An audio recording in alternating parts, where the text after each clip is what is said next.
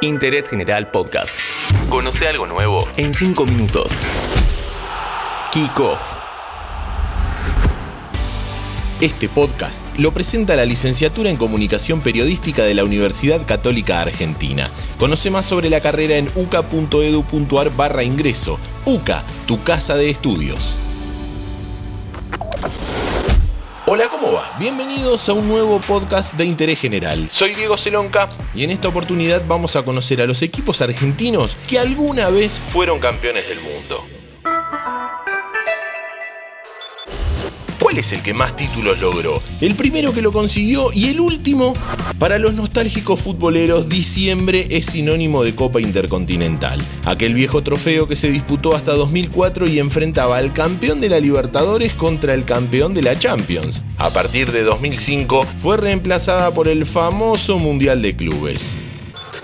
Varios equipos argentinos fueron protagonistas de partidos memorables e incluso se consagraron campeones. Argentina es el país que más intercontinentales ganó, con 9, seguido por Italia con 7. Y a nivel continental, Sudamérica la ganó 22 veces, mientras que Europa la ganó 21.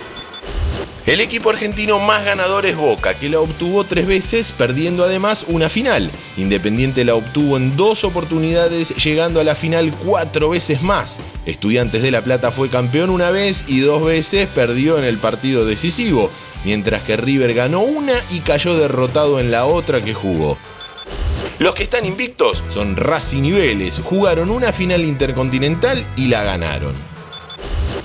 Nos vamos a 1967 y aparece el primer campeón argentino. Racing le ganó la final al Celtic de Escocia. Se necesitaron tres partidos. El primero, como local, lo ganó el conjunto escocés por 1 a 0. El segundo, jugado en Avellaneda, terminó con triunfo académico 2 a 1. Hizo falta un tercero y el Chango Cárdenas pintó el cuadro para la eternidad.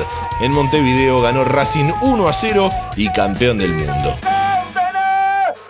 Un año después, el que lo iba a lograr iba a ser Estudiantes de La Plata, frente al Manchester victoria 1 a 0 como local y empate 1 a 1 en Inglaterra. De esta manera el pincha consigue su único título del mundo. Luego, durante dos años consecutivos, perdería la final.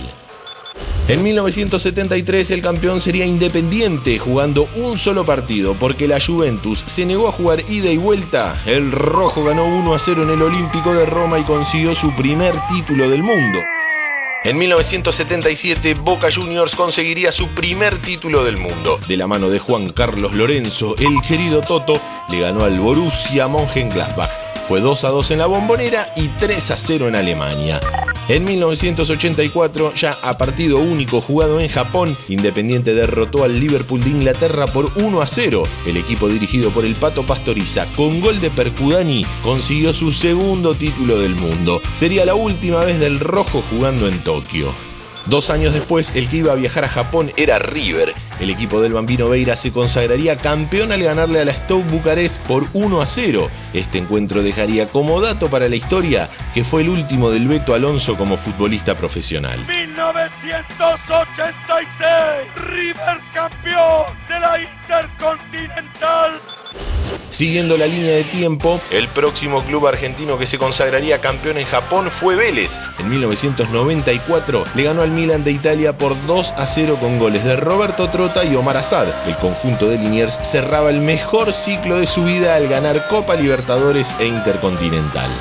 En 2002 y 2003, Boca ganaría sus últimas dos copas intercontinentales. La primera fue contra el Real Madrid, en aquel memorable partido que ganó por 2 a 1 con dos goles de Martín Palermo. La segunda fue por penales 3 a 1 contra el Milan, luego de empatar 1 a 1.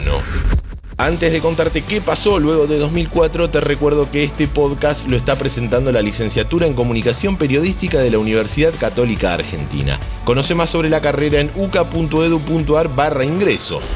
A partir de 2005 se empezó a disputar el Mundial de Clubes. Nunca un equipo argentino pudo ganar el torneo, más allá de que Boca, Estudiantes de La Plata, San Lorenzo de Almagro y River hayan llegado a la final. La supremacía europea es total. De 15 mundiales disputados, los del viejo continente ganaron 12 ediciones. Interés General Podcast. Encontrarnos en Spotify, en Instagram y en interésgeneral.com.ar.